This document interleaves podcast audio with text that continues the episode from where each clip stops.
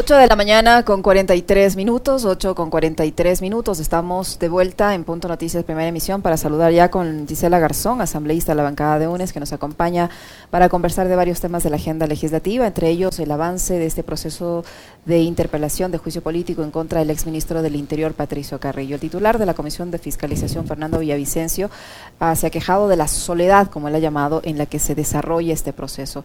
Varias autoridades convocadas no han asistido. El, achaca también la responsabilidad de los eh, asambleístas interpelantes y ha dicho que una cosa hacen en el discurso y otra en la práctica. Eh, ya nos dirá nuestra invitada qué es lo que está ocurriendo. ¿Cómo está, asambleísta Garzón? Buenos días, bienvenida. Le acompañamos a Alexis Moncayo, quien le habla a Licenia Espinel. ¿Qué es lo que está ocurriendo dentro del proceso de juicio político al exministro Patricio Carrillo? Licenia Alexis, muy buenos días con eh, quienes están en la señal de la radio y un gusto para mí siempre estar con ustedes.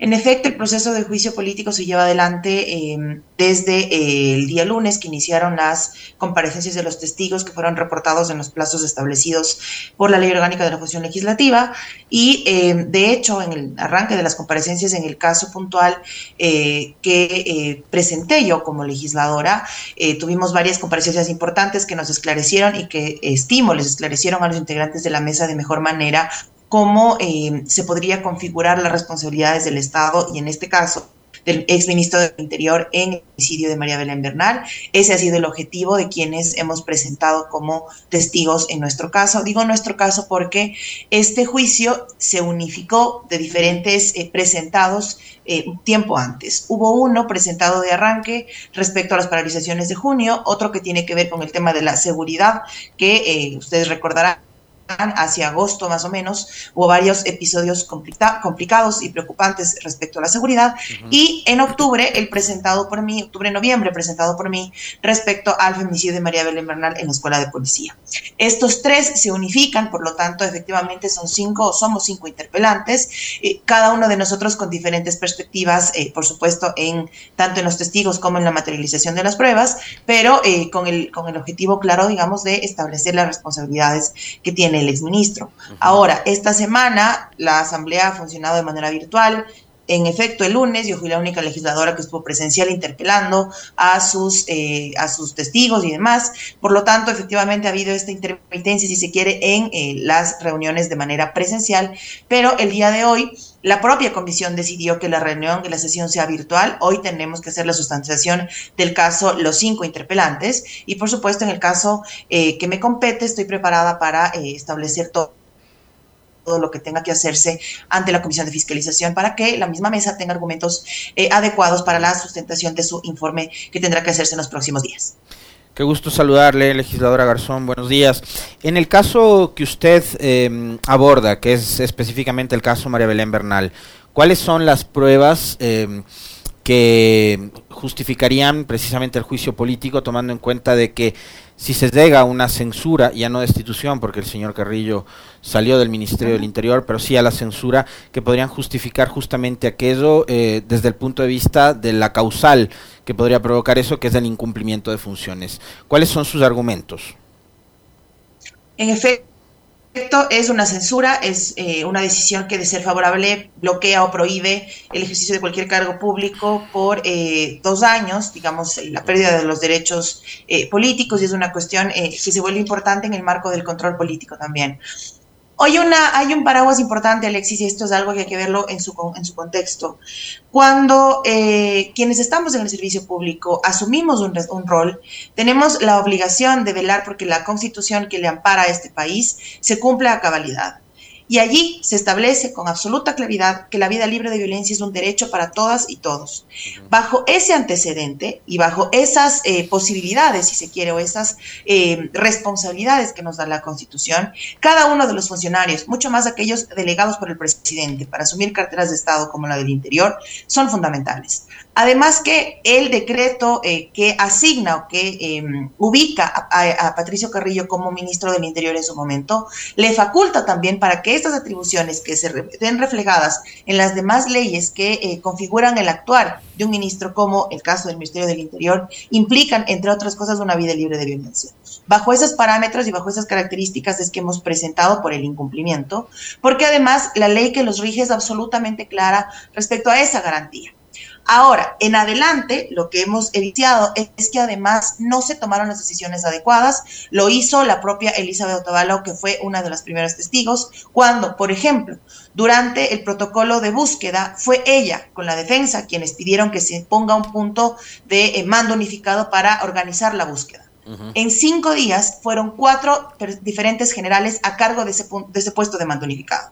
Cuando era una persona desaparecida, digamos que tenía que verse bajo ese contexto, hay protocolos claros que no se siguieron primero. Luego, eh, hay un em, antecedente respecto a cómo se manejó eh, la crisis. Habían pasado cinco días desde la, desde la desaparición de María Belén Bernal y el antecedente de la escuela de policía, y en cinco días de declaraciones públicas, Patricio Carrillo no le encontraba crisis a la desaparición de una mujer en una escuela de policía.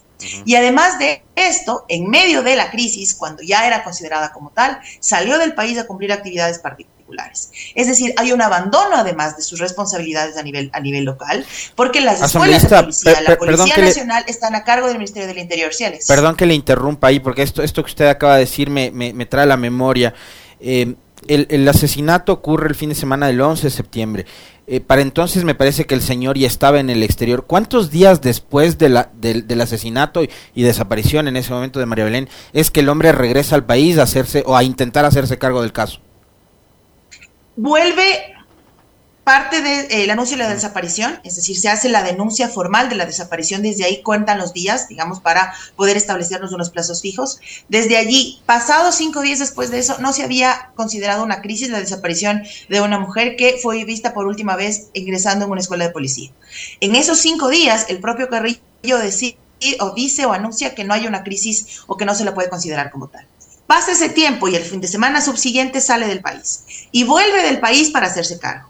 En todo ese lapso de tiempo, es decir, desde, desde la desaparición denunciada hasta el regreso del, al país, una semana, un poquitos días después de una semana, más de una semana, vuelve al país. En todo ese lapso de tiempo se comunica una vez con Elizabeth Otavalo. Porque es importante esclarecer que era necesario que él se comunique, que él asuma, porque no fue una desaparición en la calle, no fue una desaparición en una casa, no fue una desaparición en un taxi, fue una desaparición en una escuela de policía, a cargo de la Policía Nacional y a cargo del Ministerio del Interior. Allí están las responsabilidades. Elizabeth Otavalo ha declarado, y con esto cierro Licenia Alexis, que tuvo un solo contacto, que después fueron varios contactos dispersos y que finalmente todos las, los acuerdos a los que se llegaban, aquellas cabezas que debían salir, digamos, porque no daban respuestas, o aquellos cambios que había ofrecido la institución tampoco se cumplieron. Es decir, más allá de los incumplimientos eh, en términos legales, también hubo incumplimientos de los acuerdos con los que llegaban con la familia para seguir adelante con la búsqueda y fundamentalmente con la búsqueda de verdad que sigue estando pendiente en este momento.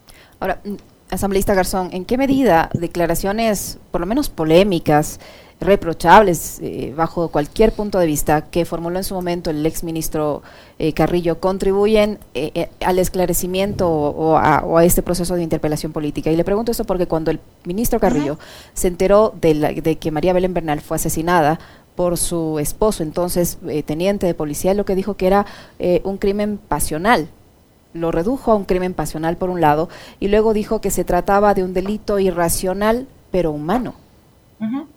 ¿Hasta qué punto eso contribuye? De hecho, de hecho a, los, a, las, a las testigos que comparecieron en la mesa eh, y que fueron solicitados por mí, les hice estas preguntas, es decir, ¿en qué momento las responsabilidades de eh, tratar de quitar o desdibujar lo que implica el cometimiento de un delito eh, implican que efectivamente el funcionario no solo que es irresponsable, sino que además desconoce el marco normativo en el que está trabajando.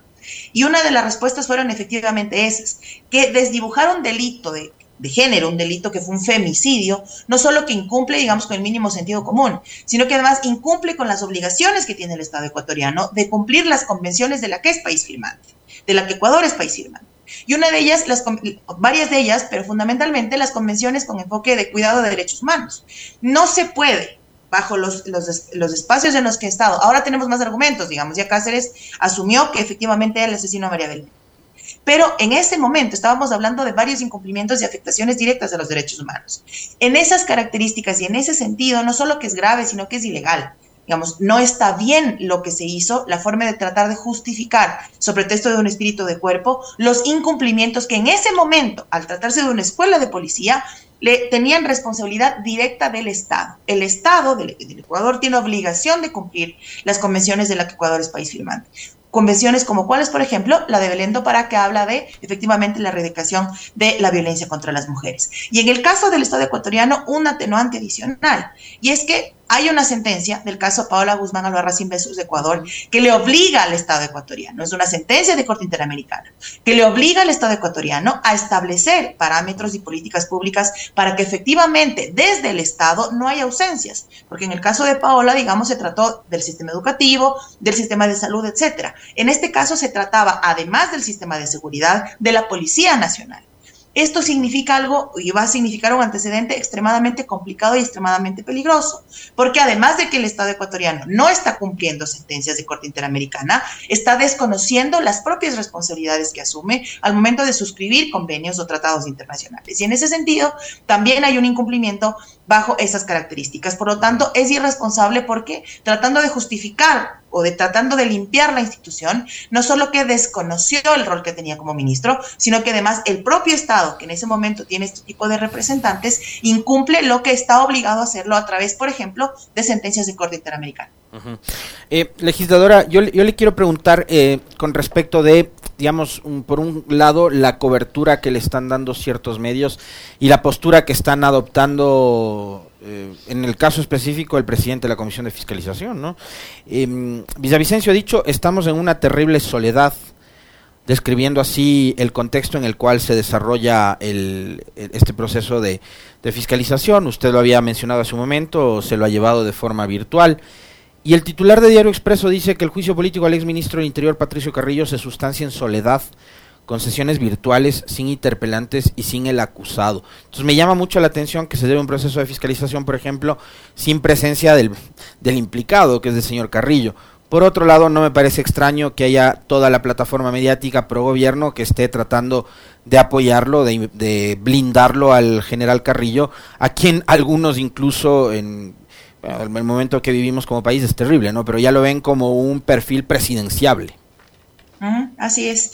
De hecho, en primer momento, em, el exministro ha enviado descargos en todos los temas de manera eh, digamos, física, la ha mandado a través de, correos electrónicos y de estos espacios, pero en efecto, em, si algo tengo que dar fe es que efectivamente el lunes, que yo estuve presente en la Asamblea Nacional durante el desarrollo de la sesión, el día lunes los medios estaban todos alrededor de eh, la sesión respecto a la Comisión Ocasional del Gran Padrino, porque ambas, ambas comisiones sesionaron a la vez, a las 10 de la mañana.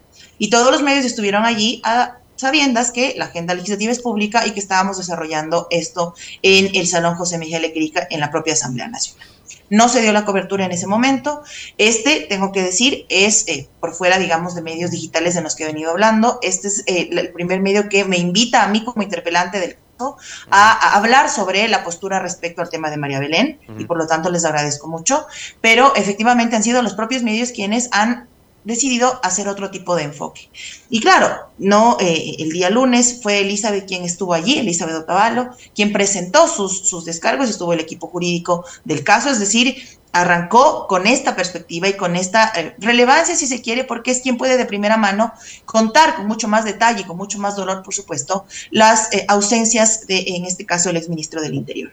Pero es que además la propia Comisión de Fiscalización tiene enfoques distintos cuando se tratan de procesos de fiscalización. Y eso es así de claro. Y en una de mis intervenciones en el Pleno de la Asamblea Nacional se los decía, eh, hablando desde la rabia, desde la impotencia, porque cuando se tratan de procesos de fiscalización que pueden poner en titulares o a correístas a procesos de contratación pública con determinados rangos de, valores, o cuando pueden efectivamente darles de qué hablar un lapso de tiempo, todo el mundo está alrededor de ese proceso de fiscalización. Pero en este caso se cuestionó la conformación de la Comisión Nacional para fiscalizar. Se dijo que la Asamblea Nacional no se tenía que meter en un tema de la justicia. Se dijo que había que cuidar la institución de la Policía Nacional. Se dijo que había que cuidar porque se estaba tratando de desestabilizar desde todos los espacios. Luego, un aparataje mediático vino sobre Elizabeth Otavalo a cuestionar su salud mental, la relación con su hija, a su nieto, para posteriormente hacer públicas historias clínicas donde María Belén había sido valorada por profesionales de la salud. Es decir, todo esto en busca de lavar la imagen de una institución que podría hacerlo si tuviera las, las cabezas adecuadas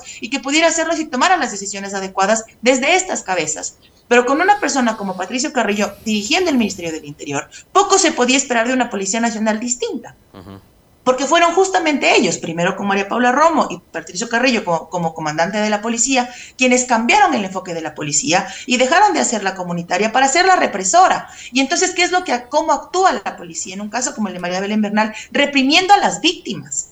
Y esto no es únicamente lo que pasa en una paralización, digamos, cuando hay exceso de, de, uso de la fuerza, en fin. Aquí se ha reprimido de cualquier forma desde lo público, desde las redes sociales, atacando la honra. Por eso es que cuando el presidente de la República hace unos días decía que hay un asesinato a la honra de las personas, haciendo referencia a lo del gran padrino, parece que se olvidó que fue su propio gobierno quien hizo eso con Elizabeth Otavalo, que fue su propio gobierno quien hizo eso con María Belén Bernal, con su familia, etcétera.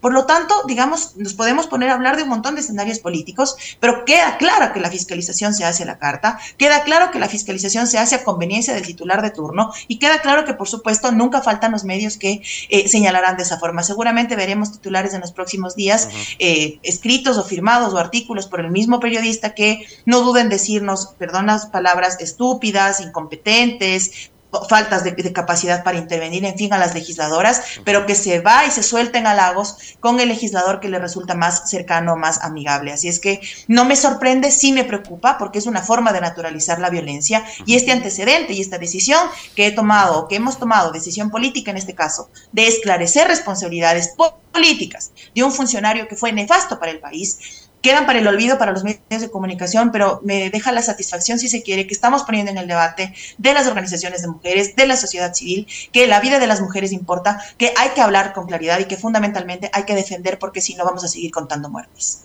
Muchísimas gracias, asambleísta Garzón, por habernos acompañado en este diálogo. Le queremos agradecer, muy, muy amable. Gracias a ustedes por la invitación y por supuesto a través de mis redes sociales seguiremos contando el avance del proceso. Hoy sustanciamos desde las 2 de la tarde, en mi caso es a las 4 de la tarde en la Comisión de Fiscalización. Fuerte abrazo, gracias legisladora.